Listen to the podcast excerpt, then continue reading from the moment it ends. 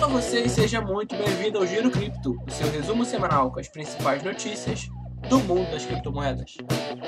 Eu sou o Marcelo Rungatti e eu tenho o prazer de apresentar para o nosso giro de hoje Eric Laperes. Opa, e aí galera, tudo bom?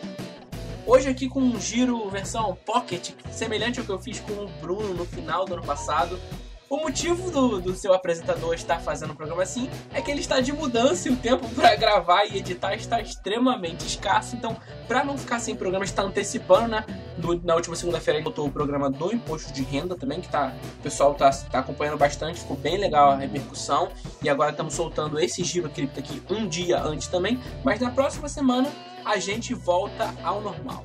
E antes da gente ir para as nossas notícias de hoje, eu quero primeiro falar do resultado do sorteio aqui do Webcast, da camiseta do We Love Podcast. E a vencedora foi a Sonia Batista, arroba Sonia Batista. É, a produção provavelmente já deve ter entrado em contato com você para receber a camisa. Depois manda uma foto pra gente aqui, confirma com a gente se recebeu a camisa e diz se você gostou. E aquele momento de jabá maravilhoso, eu quero anunciar que hoje a camisa No Loss, No Pain, No Gain, uma camisa que ela diz tem tudo a ver com o universo cripto, tem tudo a ver com de criptomoedas. E é de fato isso, Eric. Cada vez que a gente perde, a gente aprende um pouquinho. É, cada vez que a gente perde, dói. Mas se não doer, também não vai vir um ganho. Se você não, não, não faz o tradezinho, estopar, perder, faz parte da jornada do, do trade. Não tem jeito. Não, se acertasse todas, seria incrível, mas não acerta, querido. Não acerta.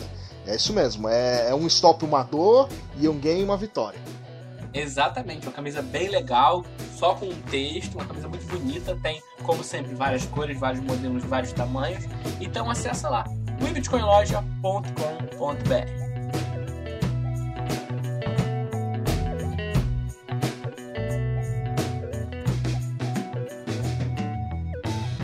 Primeira notícia do nosso programa de hoje, notícia aqui de altcoins.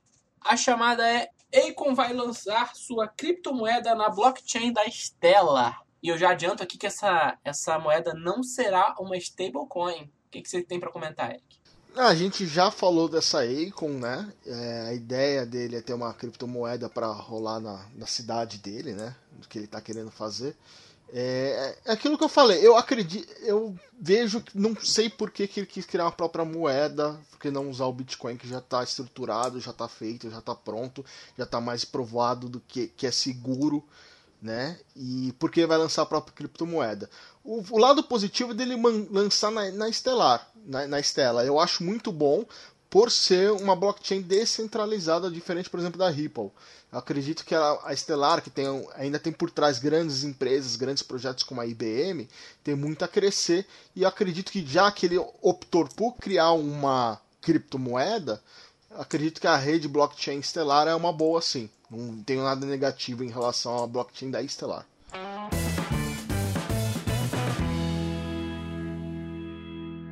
Próxima notícia aqui, ainda falando de altcoins. Facebook altera planos para o projeto Libra.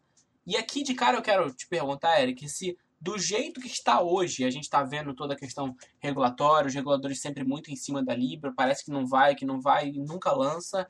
Do jeito que está hoje, você acha que é possível a Libra ser lançada ou realmente vai ser necessário ter mudanças mais sérias no projeto. É, como diz a, a própria matéria, está tendo um, um lobby dos, dos, dos, governos, dos bancos centrais, para que Libra não seja lançada. Né? A gente percebe nesse tipo de dificuldade e o Facebook tentando se adequar ao que está pedindo o pessoal do Banco Central, mas dificilmente vai conseguir agradar a todos. Se eles quiserem realmente lançar, vai ter que lançar ignorando os bancos centrais, porque a ideia era fazer uma cesta de moedas, mas tem tem, parece que tem Banco Central que não está aceitando é, muito bem essa ideia, então aí já mudaram a ideia de de fazer uma moeda de Libra, talvez fazer uma moeda que tenha várias stablecoins dentro dessa Libra, então talvez a gente teria uma stablecoin do BRL rodando numa blockchain do Facebook, uma coisa meio bizarra assim, poderia vir acontecer para se adequar a um pedido do Banco Central.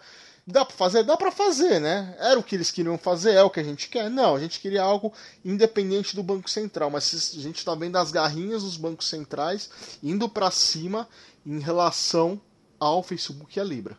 tem muita gente que torce o nariz para Libra. O Bruno, inclusive, que escreveu essa matéria, ele já me disse que ele não gosta muito da Libra porque ele, ele, ele concorda. Centralizada, com... né? É, ela é centralizada e que ela agride um pouco a economia dos países com que ela vai se propor. Ela pode causar um caos na União Europeia, mas o projeto em si me parece tão prático, tão bom para uso, que realmente seria bom para a população, teria uma usabilidade muito positiva. teria, porque a gente tem muita de, gente de... que tem Facebook, esse é o maior bando, é, medo dos bancos centrais, né? É, ao invés dele ser o emissor da moeda, ser o Facebook. Isso é um problema. Ah, é, mas a gente tem uma resposta, principalmente do Banco Central Brasileiro, que é o tal de PVX, né? PIX. Como é que chamava lá, Marcelo? Eu acho que era esse nome mesmo. Vocês, eles comentaram dessa, desse negócio num, num programa, mas a gente teve que cortar, porque o programa estava enorme uhum. e tal. Mas acho que podia fazer um programa sobre, essa, sobre essa, esse projeto. É, é porque, porque na verdade esse projeto ele vai de encontro com, com, com o negócio do Facebook. Eu pego meu celular sem intermediários, eu mando uma, uso o dinheiro para você, para sua conta. Não preciso de uma maquininha, não preciso do meu banco, não preciso de nada. Eu faço diretamente pelo meu celular. Não preciso ter intermediário para tal. Mas conhecendo os, os lobbies dos bancos, o que, que eles fazem? Não, vai ter que ter um intermediário aqui, vai ter que ter eu aqui cuidando do dinheiro, que é o que vai acontecer já está acontecendo. Porque vai ser um produto que vai rolar entre os bancos, né? não vai ser completamente liberado para as pessoas. As pessoas vão, ter, vão poder usar, mas vai ser através de algum aplicativo de banco, provavelmente. Então, assim, você já tem isso que é o que propõe o Facebook, mas o Facebook vai além. O Facebook é você mandar dinheiro para os seus amigos do Facebook de uma forma rápida e instantânea, sem intermediário. O intermediário vai ser o Facebook que vai fazer a transação. Isso assusta o mundo, assusta os bancos, assusta o Banco Central, que ele perde todo, completamente todo o controle sobre a moeda, ele não consegue emitir mais Libra porque a Libra não pertence a ele, ele não consegue desvalorizar a moeda da Libra porque não pertence a ele.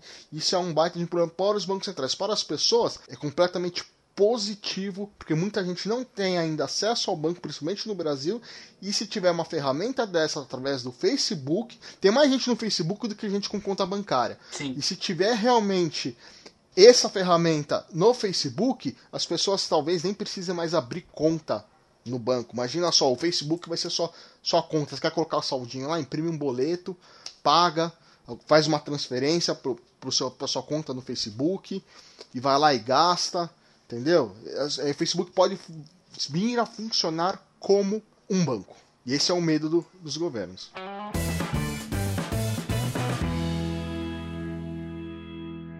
Vamos partir aqui de altcoins para a parte de tecnologia, negócios. A notícia é Binance e Coinbase são alvos de novo vírus trojan. E eu vou aproveitar aqui para colocar uma notícia que eu não tinha passado para o Eric. Essa notícia o Bruno soltou alguns minutos atrás. Agora o Eric vai ter que ir no improviso. É. Binance falha de novo ao suspender operações sem aviso prévio. Então tem duas notícias da Binance aqui. Isso aconteceu de manhã mesmo. A Binance ficou fora do ar hoje de manhã. Mas voltou aparentemente há voltou. uma hora e meia atrás. A Binance voltou. Voltou. Ficou... Mas tá ficando recorrente isso aí já. É preocupante. É preocupante. A gente, a gente vai, vamos falar das duas coisas, né? Sobre, sobre o Google Authenticator, que é o problema que está acontecendo por causa do vírus, que é o, o medo dos sites, qualquer. Se você tiver infectado por um vírus, que muita gente usa, não usa antivírus, e esse é um problema. Que bate no peito e fala, eu não preciso de antivírus, e não usa um antivírus. Ou usa um antivírus que, tipo, que não é muito legal, não é muito eficiente, né? Normalmente os gratuitos. É. E aí o que acontece? É, é um vírus que ele se acopla no seu computador, cujo qual, quando você vai digitar o 2FA que está no seu celular no Google Authenticator, ele consegue gravar esse o código, não sei se é o código do, do, Google Authenticator ou se são os números que você digita do Google Authenticator. Mas enfim, ele consegue copiar o seu, a sua senha do Google Authenticator. Isso é um problema que pode, se ele souber seu, seu usuário, sua senha e tiver o número do 2FA no seu celular, ele vai conseguir acesso ao seu, ao seu cadastro na Binance, ao seu cadastro em várias outras exchanges e conseguir sacar os seus fundos, né? Então, e aí isso remete em tudo que a gente vem falando, inclusive a gente vai falar da Binance Offline. Onde, onde é o lugar de você guardar o seu diamante? vai, vai invocar o pirata outra vez? Não, eu não vou invocar o pirata, mas assim, o seu Bitcoin é o seu diamante. Se você sabe que exchange quando sai, fica fora do ar, você perde ele, ou tem que entrar com baita de um processo judicial e esperar anos para tentar ter ele de volta, se conseguir ter ele de volta, você não tem que deixar ele, os seus diamantes em custódia na exchange. Ah, mas eu faço trade, a gente já depois já falar disso. Se você faz hold, ele tem que estar tá com você, não numa exchange, né? Se ele tiver com você, se ele copiar, se ele tiver com vírus, se ele tudo bem, na hora que ele entrar na sua conta, não vai ter nada na exchange para ele sacar, porque já está com você guardadinho certinho onde deveria estar. Então esses são os cuidados que você tem que tomar, é a preocupação que você tem que tomar. Onde estão os seus bitcoins? Como é o seu acesso à Binance? Né? Então assim, hoje a, a tecnologia já avançou, a gente tem hoje o 12FA físico. O 12FA físico, para quem não sabe, é, é um tipo um pendrivezinho que você pluga no, no USB e você aperta, ele, normalmente ele tem um botãozinho, você aperta ele e ele reconhece que você é você. Ao invés de você usar, usar o 2FA que está no seu celular, que pode ser roubado através desse vírus, use o 2FA físico. É uma solução, é uma solução que é barata, não é cara, e assim, e ela já, já suporta a Binance, já suporta várias outras exchanges internacionais, cujo qual vai te dar mais segurança, porque para a pessoa, por mais que ela tenha seu login e sua senha, ela vai precisar do dispositivo físico para entrar na sua conta. Se ela não tem dispositivo físico porque vai estar tá guardado com você, por mais que ela tenha seu, seu usuário e sua senha, ela não vai conseguir acessar os seus fundos. Essa é a resposta. E a mesma coisa, Binance ficou offline, desespero, medo. Oh, eu fiquei com medo também quando eu faço meus tradezinhos, tem alguma coisa lá na Binance? Né? É uma coisa se sua conta tá protegida, outra coisa é se hackear a exchange, né? Porque não adianta nada você proteger sua conta. né, Marcelo? Sim. E até por isso a gente falou também do episódio recente sobre alavancagem, a importância da alavancagem nesse caso. Então, você quer operar com, com um Bitcoin, você não precisa ter um Bitcoin exchange, você pode operar com 0,1 e alavancar esse valor. Então, você pode. protege o seu capital, você expõe uma parte e a outra parte Pode. fica protegida na sua carteira. E outra, e vamos falar a verdade, o certo não é você usar todos os bitcoins para fazer trade, né? Alguma coisa. Sim. Tem que fazer uma, uma, gestão de risco, uma coisa você vai separar para hold eterno, outra coisa você vai falar isso aqui eu posso perder, né? É, então você vai fazer uma separação do que você está disposto a perder, o que você está disposto a ganhar, mas não é certo você ficar usando todo o seu capital em trades. Então, assim, é, precisa tomar cuidado. Ela ficou offline. Eu Tô com, é a segunda vez que ela faz isso sem aviso. E eu estou com medo da Exchange ultimamente. Eu. E eu tô falando que eu estou com medo. Você pode estar na sua casa e não ficar e falar que é bobagem minha, porque pode ser bobagem minha da minha cabeça mesmo. Mas quando ela começa a dar esses pau assim, eu prefiro normalmente ficar fora. Então eu prefiro tirar do que tá na Binance e mandar para um outro lugar, uma outra exchange aquilo que eu tenho pra fazer trade, até passar essas nuvens pretas que tá sobre a Binance, porque. Sim. É, se ela já tá dando um aviso que alguma coisa tá errado, filho, é seu, é seu diamante que tá lá, você vai deixar? Pessoal, a Binance é uma referência. Isso é um fato. E se a Binance cai, ela possivelmente leva o mercado com ela. Mas não precisamos supor que a Binance caia. Vamos supor algo menor. Alguns problemas que ela está passando agora, um hack, uma coisa assim do tipo. Se você não está fazendo trade, se você está só com Bitcoin parado, tira da Binance, coloca na sua carteira, coloque em um local seguro, porque não tem necessidade de estar lá se você não estiver ativamente usando, porque a gente está vendo que a Binance está enfrentando problemas. É, e se você está fazendo trade, troca de exchange aí por seis meses aí. Tem outras para fazer, tem a Wob, tem não, a Kraken, A história do, do, do, mercado cripto é a troca de exchanges. Em 2017 era a Poloniex, depois a Bitfinex, Binance, BitMEX, daqui a dois anos, provavelmente a gente vai estar fazendo trade de outra exchange. O mercado cripto ainda é muito novo e as empresas vão evoluindo. É, depois pode ser bobeira só, mas o seguro morreu de velho. Depois, se passar dos 3, 6 meses aí, não tem mais problema, você volta para Binance. Mas agora, minha opinião, eu recomendo tirar os fundos e deixar em outro local.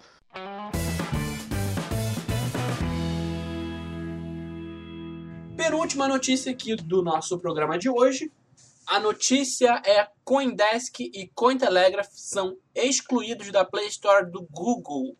E aqui eu já adianto que não é a primeira vez que a gente está vendo esse tipo de atitude por parte do Google. O YouTube, que é uma empresa pertencente ao Google, removeu inúmeros canais e vídeos relacionados a criptomoedas em janeiro, se eu não me engano, acho que foi dezembro janeiro, gerou uma repercussão enorme, muito negativa, por sinal. E agora, sem dar explicações às empresas, essas duas empresas de comunicação, o Coindesk e o Cointelegraph, Cointelegraph tem uma filial no Brasil, Coindesk que é uma empresa, acho que é a maior dos Estados Unidos, eu não sei dizer, foram removidas da, da Play Store. É, eu acho que deve ter sido engano, mas isso já vem acontecendo faz um tempo. A gente tá falando da Binance, a Binance já teve o aplicativo dela deslistado pela Play Store.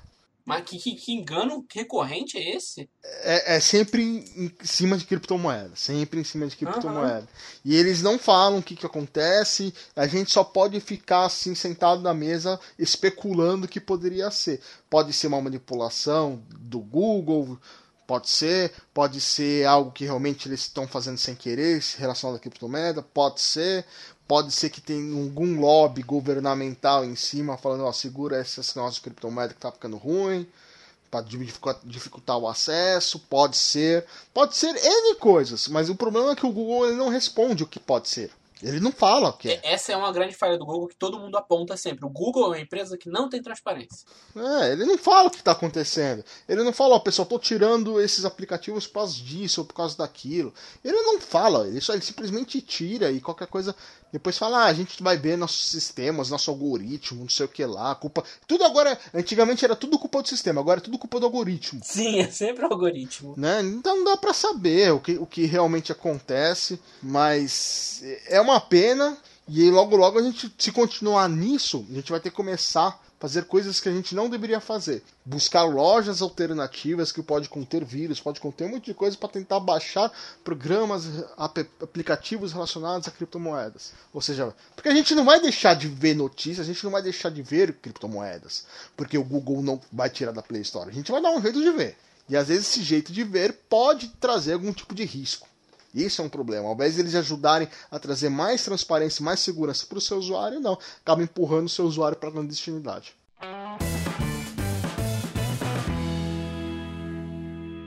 Última notícia do nosso programa, vamos falar de Bitcoin. Hoje não tem assunto Brasil relevante para falar, porque a gente falou bastante coisa sobre a questão de criptomoedas e imposto de renda no último episódio. Se você não ouviu, vai lá ouvir agora, tá muito interessante. A gente trouxe uma especialista no assunto e o assunto é vital. O Eric aqui fez um monte de perguntas também. Então hoje a gente não fala de Brasil, a gente fecha com Bitcoin. E a notícia é hash rate do Bitcoin atinge novo recorde histórico. E aqui tem um déjà vu, que a pessoa que está ouvindo isso aqui está pensando, nossa, mas eu já ouvi essa notícia, eu já ouvi um programa anterior que falava disso. Sim, a gente está com um novo recorde histórico, depois de bater quatro recordes históricos em janeiro. Então, assim, até o halving, eu acredito que vai ser dessa maneira. A gente vai continuar quebrando os recordes. Eu não sei se o halving vai ser. Acho que é maio, né? Então até lá eu acredito que a gente deve ver mais recordes de hash rate, porque os caras vão tirar tudo que puderem até o halving e a China continua na frente por enquanto. Nem o coronavírus está tá atrapalhando a China na mineração, né? Tá atrapalhando, né? Mas não, não é o suficiente para não bater os recordes. É, sim. Sobre a, o recorde de, de hash rate, isso, meu, a gente está perto de um halving. Eu, se eu tivesse uma mineradora, eu falaria: agora é hora de minerar porque vai vir um halve. Eu tenho que extrair o máximo que eu puder, porque depois do halve essa máquina vai ficar obsoleta. Ela vai pro lixo. Não tem jeito. Não tem jeito. E já tem lançamento para os próximos meses aí da Bitmain de uma nova máquina chamada S19. Conhece, Marcelinho? Não, essa parte técnica eu não manjo nada. Não, não conhece a S19. A S19 é uma máquina de mineração, né? E assim, é muito interessante por quê? Porque ela, o, a capacidade dela, meu, é muito maior que da S9 atual. O hash rate vai continuar subindo, diferente do outro halving que a gente viu uma queda brusca logo depois do, do halving, vinha uma queda brusca do hash rate. Dessa vez eu não acredito nessa queda depois, depois do halving. Uma porque as pessoas estão usando o S9 para minerar. S9 já é uma máquina desatualizada, ela tem em média mais ou menos 13 terahash muito, o que dava, o que dava para minerar antes. Agora com o Halve, essas máquinas vão virar tudo deficitário, vai virar tudo lixo. Não tem o que fazer com essas máquinas, não serve para nada. Então se eu tivesse uma mineradora, eu tenho que extrair o máximo agora dela que eu posso, que depois que vier o Halve ela vai morrer. E aí junto com o Halve já vem a máquina nova da Bitmain, que é a S19, a S19 Pro, 110 terahash.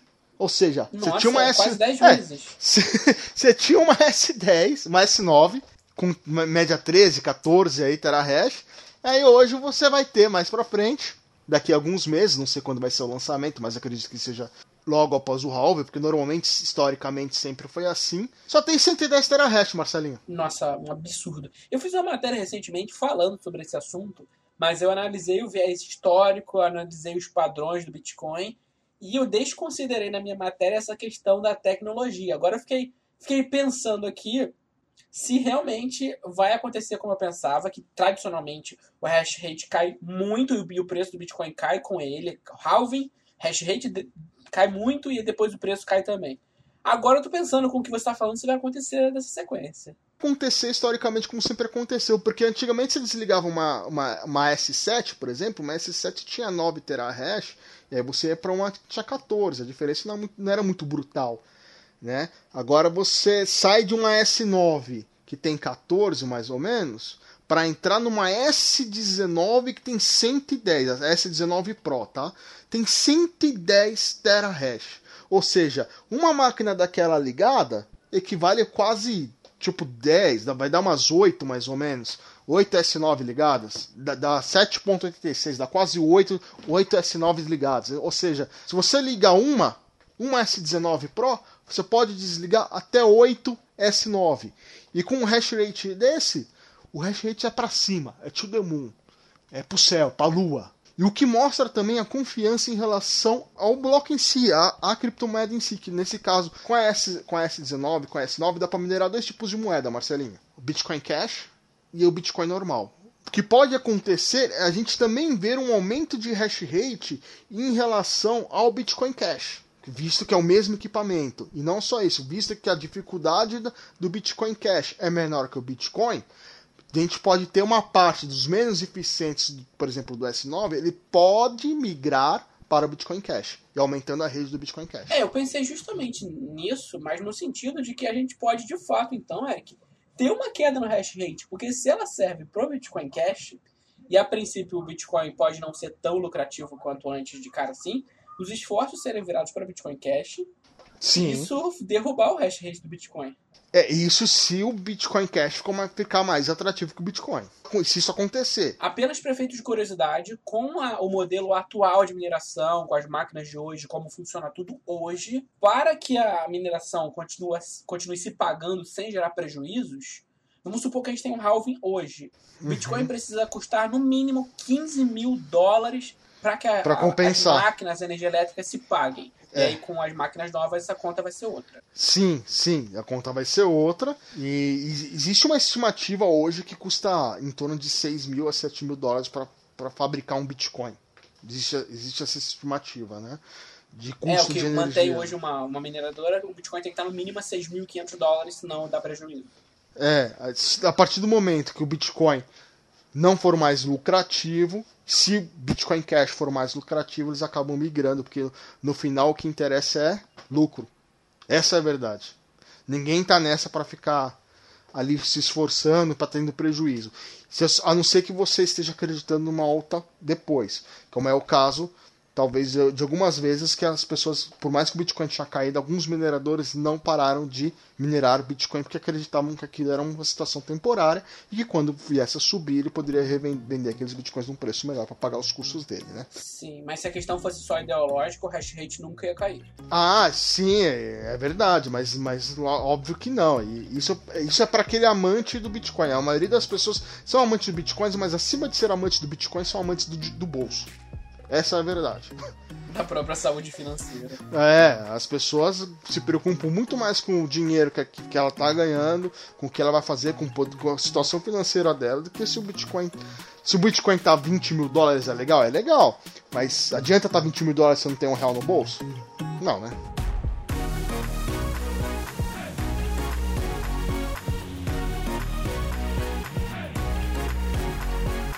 Muito bem, pessoal, estamos aqui finalizando o nosso Giro Cripto Pocket de hoje aqui com o Eric. Eric, muito obrigado por estar aqui conosco nesse giro resumido. Suas considerações finais ao nosso público, por favor. Eu queria agradecer vocês que ouviram a gente até o final, ao Marcelinho, ao Ricardo Franco que comentou no nosso Twitter do eBitcoin, colocando lá a hashtag Armata Viajando sobre um outro podcast que a gente fez. Se você não viu esse podcast, veja e aí depois comente ouça, lá. Né? É, ouça e depois comente lá no, no, no Twitter do eBitcoin. se a Armata tá viajando ou não. Hashtag Armata viajando, porque ela estava viajando muito. Ou não, né? Ou não. Eu acredito que tava, o Marcelo acredita que tava, mas tem pessoas que não, né? Ponha Ricardo lá. também, então se você Ricardo acredita, também não. Então, interage lá com a gente, que a gente vai agradecer. Muito obrigado, Ricardo Franco, por o seu tempo, por ter comentado lá com a gente, ter interagido com a gente. Já dei um curtir lá pra ele.